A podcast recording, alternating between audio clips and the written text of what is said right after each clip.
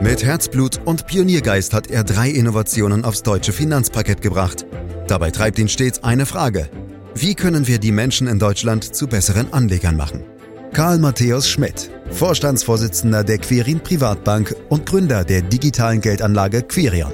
Freuen Sie sich auf Klug anlegen, den Podcast zur Geldanlage. Die gute Nachricht dieses Podcasts gleich am Beginn. Immer mehr Menschen in Deutschland, vor allem junge Anleger, trauen sich an den Aktienmarkt. Die schlechte Nachricht, noch immer haben rund 85 Prozent der Deutschen keine Aktien oder Fonds. Die Gründe dafür sind sehr vielfältig und wir wollen heute mit diesem Podcast dafür sorgen, dass der eine oder die andere vielleicht doch mal über ein eigenes Aktiendepot nachdenkt. Denn die beste Voraussetzung für erfolgreiches Agieren an der Börse ist eben Wissen, so wie auch in anderen Bereichen des Lebens. Unser Podcast Klug anlegen bietet jede Woche viel Wissen, also abonnieren Sie uns gerne zum Beispiel bei Spotify oder Apple Podcasts. Fragen zum Börsen ABC an Karl Matthäus Schmidt, Vorstandsvorsitzender der Quirin Privatbank AG und Gründer der digitalen Geldanlage Quirion. Hallo Karl. Hallo Andreas. Also reden wir über Börsenwissen, das nützlich sein kann, das sogenannte Börsen-ABC und wandern dabei durch ganz unterschiedliche Themenfelder, speziell was die Aktienanlage angeht. Zunächst aber wollen wir mit einem Vorurteil aufräumen, Karl, nämlich, dass man reich sein muss, an der Börse zu investieren. Das ist falsch, oder? Genau so ist es, Andreas, da hast du vollkommen recht. In grauer Vorzeit hat das vielleicht mal gestimmt. Mittlerweile aber kann man ganz hervorragend auch mit wirklich kleinen Beträgen investieren und das auch noch sehr kostengünstig, zum Beispiel mit Hilfe von Sparplänen. Übrigens, Viele glauben immer noch, dass man mit einem großen Vermögen bessere Renditen erzielen kann. Zumindest für den Aktienmarkt gilt das aber definitiv nicht der behandelt wirklich alle gleich. Die Börse müsste eigentlich der Traum der politischen Linken sein, Andreas. ja, du hast ja auch mal als Student an der Börse angefangen. Also du hast doch studiert, Karl, oder? Habe ich das jetzt falsch in Erinnerung? Ja, ja, ich habe auch einen Abschluss geschafft, wirklich. BWL in Nürnberg. Wow, BWL in Nürnberg. Also du hast als Student an der Börse angefangen und deshalb kannst du uns bestimmt verraten, welches Wissen wirklich wichtig ist, um an der Börse einzusteigen. Ja, Andreas, wird dich vielleicht überraschen, aber für mich war es einer der wichtigsten Lernprozesse zu realisieren, dass gerade das, was von den meisten für wichtig gehalten wird, eben letztlich nicht wichtig ist. Zum Beispiel musst du gar nicht in der Lage sein, eine Aktie sauber zu analysieren und du musst auch nicht die wirtschaftlichen Aussichten für ein bestimmtes Unternehmen, eine bestimmte Branche oder gar ein ganzes Land beurteilen können. Vielmehr ist es wichtig, einige übergeordnete Grundregeln zu betrachten, die rein gar nichts mit dem aktuellen Marktgeschehen zu tun haben. Und damit sind wir beim ersten wirklich wichtigen Punkt. Ob Aktien aktuell gerade steigen oder fallen, ist für die gute Anlageentscheidung völlig uninteressant. Stattdessen gibt es, wie gesagt, einige Grundregeln, die unbedingt beherzigt werden sollten. Erstens, kurz- und mittelfristige Kursprognosen sind überflüssig, ja sogar schädlich, wenn man sich nach ihnen richtet, denn sie verführen dich dazu, bestimmte Aktien oder Branchen zu stark zu gewichten oder auch vermeintlich günstige Ein- und Ausstiegszeitpunkte zu suchen. Genau das aber geht auf Dauer immer schief und kann den Vermögenswert empfindlich treffen. Zweitens, eine möglichst breite internationale Streuung über alle Branchen hinweg ist eine richtig gute Sache. Das geht am besten mit ETFs, die ja konstruktionsbedingt schon ganze Märkte abbilden. Drittens, diszipliniert investiert bleiben, auch wenn es an den Börsen mal heftig kracht. Denn breit genug gestreute Aktiendepots erholen sich letztlich immer wieder. Viertens, Zeit ist ein wichtiger Verbündeter. Man braucht also einen ausreichend langen Anlagehorizont, um auch bei heftigen Rücksetzern investiert bleiben zu können. Es ist schwierig, dies an einem konkreten Zeitraum festzumachen. Stattdessen bitte ich die Kunden immer, sich selbstkritisch die folgende Frage zu stellen. Kann ich auch mit einem 50% Kurseinbruch so weiterleben wie bisher? Wenn darauf die ehrliche Antwort ein Ja ist, dann hat der Kunde auch einen ausreichend langen Anlagehorizont und die Zeit, auch einen Aktienmarktcrash durchzustehen. Fünftens, auf die Kosten achten. Unnötig hohe Kosten sind eine völlig unnötige Performancebremse. Vor allem die langfristigen Auswirkungen werden dabei völlig unterschätzt. Und im Übrigen sind hohe Kosten auch ein Missstand, den man am leichtesten beseitigen kann.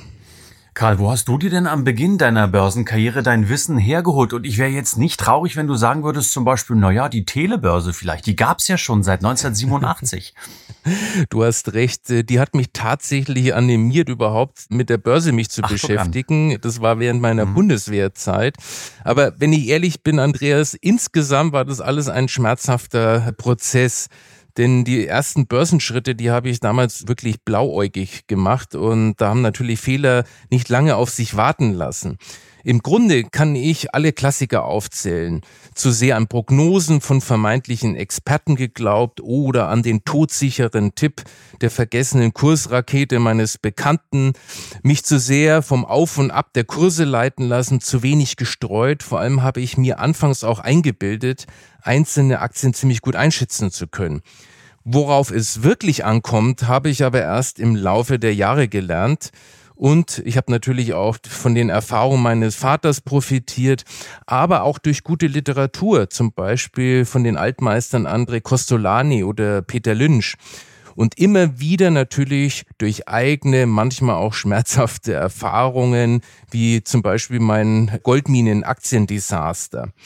Später in meiner Konzertzeit habe ich dann auch analysiert, schwarz auf weiß, in zehn von zwölf Monaten haben meine aktivsten Kunden Geld verloren und deshalb habe ich mich zunehmend auch mit wissenschaftlichen Erkenntnissen der Finanzmarktforschung beschäftigt und das hat dann immer eine größere Rolle gespielt. Bevor wir, denke ich, gleich noch konkreter einsteigen, Karl, noch eine Frage. Wie funktioniert die Börse überhaupt? Ich meine, es gibt ja doch nicht wenige, die die Börse mit einem Spielcasino verbinden, verwechseln und auch bezeichnen sogar. Kann man sich das so vorstellen? Da sprichst du einen leidigen Punkt an, Andreas. Leider ist das immer noch ein verbreitetes Klischee, insbesondere hier auch in Deutschland, was zu einem Überfluss auch von einigen Medien ständig befeuert wird. Aber was seinen grundsätzlichen Charakter angeht, ist der Aktienmarkt eben gerade kein Casino. Mit einer Aktie wird man ja letztlich zum Unternehmer, der an den Erfolgen oder auch Misserfolgen der entsprechenden Aktiengesellschaft partizipiert auch wenn einem nur ein winziger Teil des Unternehmens gehört. Und es sind letztlich immer Unternehmen mit ihren Mitarbeitern, die für den Wohlstand eines Landes sorgen. Unternehmer treten an, um Gewinne zu erzielen und nachhaltig zu wachsen. Dazu wird geforscht, entwickelt und produziert. Das alles mündet aber letztlich in der Wertschöpfung eines Landes und im entsprechenden Wirtschaftswachstum. Und mit einem Aktieninvestment, am besten mit einem sehr breit gestreuten, kann man genau daran andocken. Im Grunde verwandelst du dein Geld in Produktivkapital, wenn du es in Aktien anlegst. Und das ist weder Hokuspokus noch ein Casino. Zur Wahrheit gehört aber auch, dass es viele Anleger gibt, die wie im Casino agieren. Also zum Beispiel kurzfristig in den Markt rein und rausgehen oder immer den heißesten Anlagetrends hinterherlaufen. Und das geht natürlich oft in die Hose und dann gibt man dem bösen Aktienmarkt mit seiner Casino-Mentalität die Schuld, statt sein eigenes Anlageverhalten in Frage zu stellen. Der Punkt ist, der Anleger hat es selbst in der Hand, ob er es anlegt wie im Casino oder ganz seriös. Das hängt natürlich auch davon ab, wie er bankseitig beraten wird. Ich kann aber ganz klar sagen, mittlerweile gibt es auch für Privatanleger die Möglichkeit, höchst professionell anzulegen. Ja, dann gehen wir doch einfach mal den nächsten Schritt, Karl. Wenn also jetzt der Entschluss gefallen ist, Aktien zu kaufen, was muss dann als erstes gemacht werden? Als erstes brauchst du ein Wertpapierdepot, um darin deine Aktienanlagen verwahren zu können. Im Zuge der Depoteröffnung stellt sich dann auch die Frage, in welchen rechtlichen Rahmen du deine Anlageentscheidungen treffen willst. Grundsätzlich gibt es da drei Möglichkeiten. Erstens in völliger Eigenregie, also ohne jede Beratung. Dann bist du bei einem Online-Broker genau richtig aufgehoben. Variante zwei wäre ein Beratungsdepot. Dann hast du einen Berater an der Seite, der mit dir eine Anlagestrategie entwickelt und dich auch laufend unterstützen kann. Das letzte Wort bei jeder Anlageentscheidung hast aber immer noch du selbst. Oder du entscheidest dich für Variante 3, die Vermögensverwaltung, meine mittlerweile präferierte und genutzte Variante. Da legst du gemeinsam mit dem Berater eine individuell passende Strategie fest. Alles, was danach kommt, konkrete Produktauswahl, Portfoliopflege, die Strategie auf dem gewünschten Kurs halten und so weiter, übernimmt dann der Vermögensverwalter. Das ist im Prinzip die bequemste Anlageform und für Leute geeignet, die keine Zeit oder auch keine Lust haben, sich regelmäßig mit ihrer Anlage zu beschäftigen. Oder wie in meinem Fall hilft es, weil ich nicht in die Versuchung komme, meine Strategie zu ändern. Doch egal, für welche der drei Varianten man sich entscheidet, es geht immer darum, sich um die entscheidenden anlagestrategischen Punkte zu kümmern. Das heißt konkret, man muss sich über seine Anlageziele, die Anlagedauer, aber auch die persönlichen Risikopräferenzen klar werden. Denn daraus leitet sich die angemessene Aktienquote ab, die wiederum das Risiko und das Renditepotenzial der Anlage festlegt. Wer zum Beispiel mit hohen Schwankungen, die zwar langfristig auch mit hohen Renditen belohnt werden, schlecht umgehen kann, sollte einen kleinen Aktienanteil wählen. Ebenso, wenn einem ein kürzerer Anlagehorizont zur Verfügung steht. Um es nochmal ganz klar zu sagen, das aktuelle Kursniveau und irgendwelche Vermutungen, wie es an den Aktienmärkten weitergeht, dürfen bei der Entscheidung, wie hoch am Ende die Aktienquote im Vermögen ist, keine Rolle spielen. Ja, das ist immer so leicht gesagt, Karl, aber ich finde das so wahnsinnig schwer, sich davon frei zu machen, sich ähm, ja immer wieder aktuelle Börsenstände oder Aktien anzuschauen. Aber wahrscheinlich muss man da einfach durch und sich selbst seinen inneren Schweinehund äh, besiegen. Apropos Tiere, Schweinehund. Also da steht man jetzt wie der Ochs vorm neuen Tor, blickt auf ein riesiges Aktienuniversum, wenn man jetzt das Depot angelegt hat. Und die Frage stellt sich dann natürlich, wo fängst du da am besten an? Und ich will dir gleich mal eine Vorlage mitgeben. Ich könnte ja beispielsweise Aktien der Firma kaufen, deren Zahnpasta ich morgens nutze. Oder Aktien von dem Autobauer, dessen Fahrzeug ich fahre. Oder ich habe jetzt vor mir hier ein Smartphone, da gucke ich rauf und sehe, aha, das ist die Marke XY, die könnte ich ja vielleicht auch kaufen. Wäre das jetzt vielleicht zumindest ein kleiner, allererster Ansatz? Ich weiß, Andreas, das ist sehr populär und wird auch oft gemacht, weil das ja auch viele bekannte Investmentgrößen ja so propagieren. Zum Beispiel Warren Buffett. Und der Grundgedanke ist ja auch keinesfalls verkehrt. Wenn man mit einzelnen Aktien hantiert, sollte man schon verstehen, was man da kauft. Aber mit einer Anlage in Einzeltiteln gehst du erstens extreme Risiken ein und zweitens bist du dann doch wieder von Prognosen abhängig. Denn letztlich prognostizierst du ja, dass das Unternehmen, in welches du investierst, besonders gut laufen wird. Und gerade wenn man denkt, man kennt sich bei einem Unternehmen besonders gut aus, dann überzeugt das ein trügerisches Sicherheitsgefühl. Fragt mal nach bei den vermeintlich gut informierten Wirecard-Investoren. Es hilft alles nichts. Man muss akzeptieren, dass Prognosen nun mal viel öfter schiefgehen, als man denkt. Und es gibt Studien, die zeigen, dass nur ein ganz kleiner Anteil aller Aktien für die gesamte Wertschöpfung des Marktes verantwortlich ist. Und dass die entsprechenden Aktien immer andere sind, je nachdem, welchen Zeitraum man analysiert. Da muss man schon einen ordentlichen Riecher haben, genau diese herauszupicken. Und darüber hinaus sagen Studien auch etwas zum Risiko eines Einzeltitelinvestments aus. Die am häufigsten aufgetretene Rendite einer solchen Anlage war nämlich minus 100. Also der Totalverlust, see Wirecard. An einer möglichst breiten Streuung einer Aktienanlage führt also kein Weg vorbei. Und übrigens, selbst ein Warren Buffett empfiehlt ja mittlerweile für seine Nachkommen ETFs, was ja letztlich nichts anderes als breite Streuung bedeutet. Ich finde das immer wieder spannend, Karl. Ich kann Fragen stellen, was immer ich will, und du kommst immer wieder auf ETFs zu sprechen. Wir sollten das mal ausprobieren mit Grimms Märchen oder ähnlichen Geschichten, und du kommst immer wieder zu ETFs zurück. Aber hey, wir wissen das natürlich mittlerweile auch, dass der rote Teppich für ETFs von dir immer wieder ausgerollt wird, weil man eben da gleich einen ganzen Korb an Aktien kauft. Schon klar, ja. Aber erklär doch vielleicht doch noch mal ganz kurz, was ein ETF ist und warum das so gut zu der von dir postulierten Prognosefreiheit passt. ETF steht für Exchange Traded Funds, also börsengehandelte Indexfonds. Sie sind im Gegensatz zu klassischen aktiv gemanagten Fonds generell börsennotiert und somit sehr flexibel handelbar.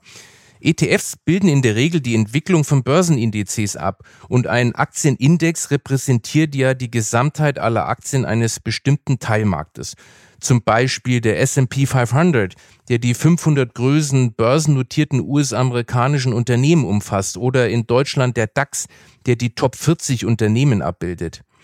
Deswegen wird bei ETFs auch von passiven Fonds gesprochen, denn die Zusammenstellung des ETF-Portfolios ergibt sich aus dem Index und wird nur dann angepasst, wenn sich Anpassungen im zugrunde liegenden Index ergeben. Und deswegen passen ETFs auch so gut zu einem prognosefreien Ansatz. Der Fondsmanager eines ETFs hat die Aufgabe, die Index-Performance so genau wie möglich zu spiegeln. Er betreibt also kein Timing oder Stockpicking, um den Markt zu schlagen. Und das sind ja genau die Dinge, die prognosegetriebenes Anlegen ausmachen. Ein weiterer entscheidender Vorteil von ETFs ist, dass sie viel kostengünstiger sind als die immer noch weit verbreiteten aktiven Fonds. Die Unterschiede dabei sind übrigens ganz erheblich. Aber Achtung, Andreas, man kann zwar mit ETFs wunderbar prognosefrei anlegen, aber nur, wenn man mit ETFs auch wirklich sehr breit streut und auch bei stärkeren Schwankungen diszipliniert investiert bleibt. Es hilft zum Beispiel nichts, wenn man sich nur ein, zwei vermeintlich aussichtsreiche Branchen-ETFs an Land zieht und wenn man mit ETFs an der Börse ein ständiges Rein und Raus betreibt, dann führt man den Grundgedanken von ETFs ad absurdum. Mhm. Im Zusammenhang mit ETFs ist bezüglich der einzelnen Aktien, da will ich nochmal nachhaken, die dort enthalten sind, von der sogenannten Marktkapitalisierung die Rede, Karl. Was ist das eigentlich? Börsenindizes werden in der Regel nach der Marktkapitalisierung gewichtet und die entspricht dem Börsenwert eines Unternehmens. Für eine Aktie ergibt sich die Marktkapitalisierung, indem man die Anzahl der ausstehenden Aktien, die gegenwärtig von allen Anteilseignern eines Unternehmens gehalten werden, mit dem Aktienkurs multipliziert. Daraus folgt, dass die Aktie mit der höchsten Marktkapitalisierung auch die höchste Gewichtung im Index hat. Und diejenige mit der geringsten Marktkapitalisierung natürlich die niedrigste. Prognosefrei entsprechend der Marktkapitalisierung zu investieren, heißt also nichts anderes, als sich danach zu richten, wie Angebot und Nachfrage oder anders gesagt der Gesamtmarkt den Wert der Aktie einschätzt. Karl, sollte man sich denn bei der ETF-Auswahl im Aktienbereich nun eher auf große Märkte konzentrieren, also mit Firmen, die mit vielen Milliarden an der Börse bewertet sind, also jetzt zum Beispiel Amerika, äh, China, Deutschland, oder dürften es auch mal Märkte mit kleineren Unternehmen sein? Beides, Andreas, ist am besten. Im Idealfall müsste man sogar den gesamten Aktienmarkt auf Basis seiner Marktkapitalisierung kaufen. Dazu gehören dann natürlich auch die von dir erwähnten Nebenwerte, also kleinere Märkte. Die Wissenschaft belegt, dass ein solches Depot das beste Verhältnis aus zu erwartender Rendite und zu erwartendem Risiko besitzt. Ganz wichtig, Andreas, wir sprechen hier vom Blick nach vorn und nicht von historischen Renditen. In der Rückschau finden sich natürlich immer Aktienmarktbereiche, die besser gelaufen sind als der Gesamtmarkt, aber die kann man eben nicht verlässlich im Voraus bestimmen. In der Praxis kann man aber natürlich nicht wirklich den gesamten Markt kaufen. Man kommt aber an ein solches Idealportfolio sehr nah dran, wenn man die wichtigsten Aktienmarktsegmente miteinander kombiniert. Und das sind aus unserer Sicht neben den von dir schon erwähnten großen Standardwerten und den kleinen Nebenwerten auch sogenannte Substanzaktien, Momentumaktien und Aktien, die in der Vergangenheit relativ niedrige Schwankungen hatten. Und weil ich ja den ganzen Markt haben möchte, ist es wichtig, dabei international vorzugehen. Wer sein Depot nach diesen Kriterien aufbaut, macht wirklich alles richtig. Und das sind auch meine persönlichen Erkenntnisse. Deshalb ist auch unsere Vermögensverwaltung nach dieser Philosophie aufgebaut. Nun äh, ist es ja so, dass viele deutsche Anleger sich dem Thema Aktie gern über das nähern, was sie kennen. Damit meine ich jetzt nicht die eben schon zitierte Zahnpasta oder das Haarshampoo. Nein, sie kaufen vor allem deutsche Aktien oder meinetwegen auch einen DAX-ETF. Das ist dann also grundlegend falsch, nehme ich an. Also ein DAX-ETF ist auf jeden Fall schon mal besser als einzelne ausgesuchte Aktien. Aber letztlich ist es das, was man in der Fachsprache Homebias nennt, also der Hang, die heimischen Aktien übermäßig stark zu gewichten. Und das ist zwar irgendwie verständlich, aber definitiv ein handwerklicher Fehler. Schau mal, deutsche Aktien haben in der Welt nur ein Gewicht von zwei bis drei Prozent. Wenn ich davon deutlich abweiche, dann bringe ich damit ja im Prinzip eine Meinung oder eine Prognose zum Ausdruck, nämlich, dass deutsche Aktien besser laufen werden als andere Märkte. Und wozu prognosebehaftetes Anlegen führt, haben wir ja schon oft besprochen. Zu mehr Rendite führt das nicht, sondern nur zu mehr Risiko. Unter Rendite-Risikoaspekten ist ein Weltportfolio da immer überlegen. Es ist eben entscheidend, überall dabei zu sein. Klar, kann es sein, dass der DAX nachträglich betrachtet auch mal besser läuft, aber letztlich wäre es reine Spekulation, darauf auch in Zukunft zu setzen. Ähm, okay, Karl, das waren jetzt ja schon mal einige ganz grundlegende Erkenntnisse. Ich würde mit dir ganz gern auch noch auf etwas spezielleres Wissen schauen, wenn ich das so formulieren darf. Denn beispielsweise beim DAX ist mir immer wieder untergekommen bei der Lektüre von Zeitungen oder Büchern und so weiter, dass der DAX eben ein sogenannter Performance-Index ist. Aber es gibt ja auch, wenn ich richtig informiert bin, sogenannte Kursindizes und die sind im Rest der Welt eigentlich eher üblich da schreckt man als Anleger doch irgendwie gleich wieder zurück, weil es sich irgendwie nach böhmischen Dörfern anhört, finde ich jedenfalls. Klär uns bitte auf, was hat es mit diesen Ansätzen auf sich? Das mache ich gerne, Andreas. Der DAX ist ein sogenannter Performance Index. Das heißt, seine Wertentwicklung beinhaltet auch die Dividendenausschüttungen der Aktien. Sie werden dem Index automatisch hinzugerechnet. Und genau das geschieht beim sogenannten Kursindex eben nicht. Das ist also ein Index, der die reine Aktienmarktentwicklung zeigt, ohne Dividenden. Nun werden aber die meisten anderen relevanten Aktienindizes üblicherweise als Kursindizes dargestellt, zum Beispiel der MSCI World oder der amerikanische S&P 500 Index.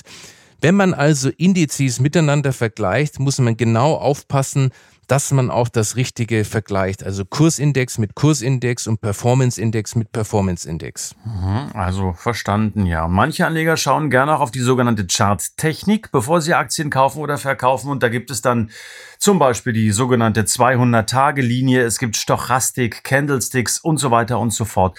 Gehört das für dich noch zu nützlichem Börsenwissen oder kann das weg?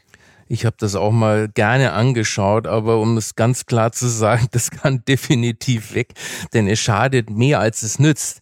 Wenn einer der von dir genannten charttechnischen Indikatoren tatsächlich brauchbare Signale liefern würden, würden sich doch alle Investoren danach richten. Es hat ja jeder die dafür nötigen Informationen und dann wäre die Signalkraft auch schon wieder außer Kraft gesetzt. Allein daran kannst du sehen, dass das Ganze wirklich Humbug ist. Okay, angekommen, Karl. Und dann drehen wir den Spieß doch einfach mal um und wollen klären, was auf jeden Fall nicht unter den Tisch fallen sollte, wenn es um nützliches Börsenwissen geht. Hast du da vielleicht noch ein paar wichtige Punkte, die du uns mitgeben kannst? Also gibt es da gewisse Grundregeln für Aktionäre? Also ich kann mich natürlich da nur wiederholen, das mache ich aber auch gerne, weil es so wichtig ist und Anleger immer noch den falschen Grundsätzen folgen. Erste Anlegerpflicht ist die Prognosefreiheit. Das heißt, kurz- und mittelfristige Kursprognosen spielen für die Anlageentscheidung keine Rolle. Stattdessen orientiert man sich an der Marktkapitalisierung. Zweitens, eine Anlage sollte grundsätzlich international breit gestreut sein. Dabei ist Disziplin angesagt. Man muss auch bei fallenden Kursen investiert bleiben können. Dabei ist natürlich ein längerer Anlagehorizont von Vorteil. Und als letztes immer möglichst kostengünstige Produkte nutzen. So, und schließlich habe ich noch einen persönlichen Tipp. Man lebt als Anleger wesentlich stressfreier, wenn man die Börsennachrichten ignoriert. Das meiste davon stiftet ohnehin nur Verwirrung und verbreitet zu vorschnellen, emotional getriebenen Handlungen und die kosten in der Regel Rendite. Mhm. Obwohl es immer wieder schwerfällt. Ich kann es nur noch mal sagen, klar, wenn du heute so viele Informationen tagtäglich reinbekommst, sich davon frei zu machen. Ich bewundere denjenigen, der es schafft und ich glaube auch, dass es am Ende des Tages richtig ist. Aber man muss es halt irgendwie schaffen. Aber wir arbeiten ja gemeinsam dran. Ja, das, deswegen nutze ich gerne eine Vermögensverwaltung. Da kann man nicht eingreifen, Andreas. Ja, stimmt. Ja, hast schon recht, ja. Äh, Karl, Kennzahlen, ähm, das ist mir vielleicht auch noch ganz wichtig, unabhängig davon, ob man jetzt äh, die täglichen Nachrichten liest, hört, sieht oder eben halt nicht. Aber welche Kennzahlen sollte man kennen, um sein Depot-Reporting gut lesen zu können? Entscheidend für die meisten Anleger ist natürlich der Anlageerfolg. Und er wird meist als Rendite bezeichnet und im Prozent ausgewiesen. Dabei wird sie in der Regel aufs Jahr hochgerechnet. In Bankreportings wird sie speziell bei Vermögensverwaltung oftmals in einer besonderen Berechnungsmethode verwendet. Man spricht dann von der zeitgewichteten Rendite. Sie wird benutzt, damit man den reinen Anlageerfolg des Vermögensverwalters darstellen kann. Kapitalzu- und Abflüsse werden bei dieser Berechnung sozusagen neutralisiert. Weil der Vermögensverwalter ja keinen Einfluss darauf hat, wann der Kunde seine Anlage aufstockt oder Geld rauszieht. Das kann ja zu besonders günstigen oder ungünstigen Zeitpunkten geschehen und das hat das Management ja nicht zu verantworten. Neben der Rendite wird in Reportings oder auch in Anlageporträts gern mit Risikokennziffern gearbeitet. Hier sollte man auch eine Idee haben, was sich dahinter verbirgt. Die gängigste dabei ist wohl die Volatilität. Das ist vereinfacht ausgedrückt die jährliche durchschnittliche Schwankungsbreite um die Durchschnittsrendite. Du siehst, das ist schon vereinfacht ausgedrückt relativ kompliziert. Beispiel, wenn die Durchschnittsrendite in einem Jahr bei vier Prozent lag und die Volatilität bei sechs Prozent, dann lag die Schwankungsbreite im Schnitt zwischen minus zwei und plus zehn Prozent, also jeweils sechs Prozentpunkte unter und über vier Prozent. Aber wie gesagt, auch das nur im Durchschnitt. Es kann auch stärkere Ausreißer geben. Die Volatilität ist, wie gesagt, ein etwas schwer zu interpretierendes Risikomaß. Sie ist aber sehr beliebt und verbreitet.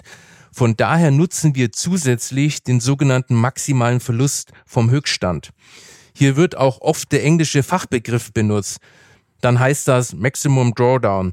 Er stellt den maximalen Verlust vom höchsten Kurs innerhalb einer betrachteten Periode dar und wird als Prozentwert dargestellt.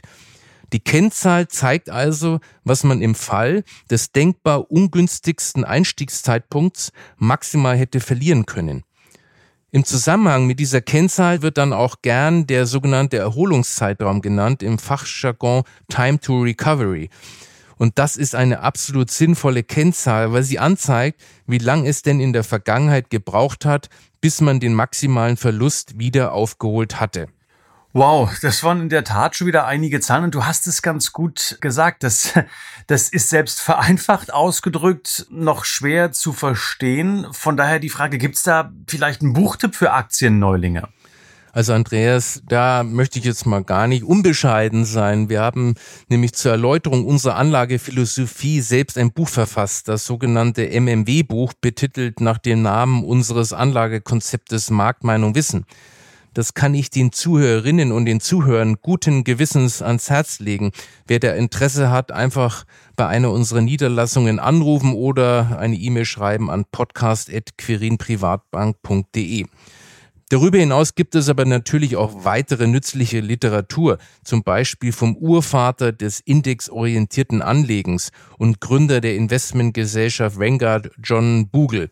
Der hat ein schönes Buch mit dem Titel The Little Book of Common Sense Investing geschrieben, das es, glaube ich, auch auf Deutsch unter dem Titel Das kleine Handbuch des vernünftigen Investierens gibt. Also das ist schon eine nette Lektüre. Hm. Und die hast du zu Hause mal eben in der Bücherregal stehen, allesamt. Absolut. Äh, das ist auch nur ganz kurz, das Buch von Google. Ah, okay. Dann lohnt es sich ja vielleicht auch mal übers Wochenende reinzuschauen, wenn man sich dann vorher bestellt hat. Karl, abschließend nochmal zurück zum eingangs erwähnten Reichsein mit einem Bonmot. Du hast ihn schon erwähnt von Börsenlegende André Costolani. Der hat mal formuliert, ich kann Ihnen nicht sagen, wie man schnell reich wird, ich kann Ihnen aber sagen, wie man schnell arm wird indem man nämlich versucht, schnell reich zu werden. Karl, würdest du das unterschreiben? Ich liebe diese Aussage und zu 100 Prozent würde ich das so unterschreiben, Andreas. Also halten wir fest, wir wollen nicht versuchen, schnell reich zu werden, damit wir es am Ende des Tages werden. Schön zusammengefasst. Karl Matthias Schmidt war das im heutigen Podcast so den Themen rund ums nützliche Börsenwissen. Herzlichen Dank dafür, Karl, für diesen Podcast, der jeden Freitag erscheint, den Sie natürlich abonnieren können. Ich werde nicht müde, das zu betonen, denn Sie sollen auch künftig natürlich keine Folge verpassen müssen. Und wenn Ihnen diese Folge gefallen hat, dann bewerten Sie uns, empfehlen Sie uns gern weiter. Stellen Sie uns Fragen unter podcast.quirinprivatbank.de oder lesen Sie nach. Sie finden viel, viel mehr Informationen unter www.quirinprivatbank.de. Für heute sage ich ganz herzlichen Dank fürs Lauschen. Das war Klug anlegen. Der Podcast zur Geldanlage der Quirin Privatbank mit dem Vorstandsvorsitzenden Karl Matthäus Schmidt. Wir freuen uns über Ihre Rückmeldungen und Themenwünsche, die Sie uns gerne an podcast.quirinprivatbank.de senden können. Die Quirin Privatbank steht für echte Unabhängigkeit, da sie auf Provisionen und hauseigene Produkte verzichtet. Das innovative Anlagekonzept Marktmeinung Wissen beruht auf bewährten Erkenntnissen der Finanzmarktforschung und investiert frei von Prognosen in den weltweiten Kapitalmarkt. Die Bank unterstützt interessierte Anleger bei der Altersvorsorge und dem langfristigen Vermögensaufbau. Mehr Informationen erhalten Sie unter querinprivatbank.de.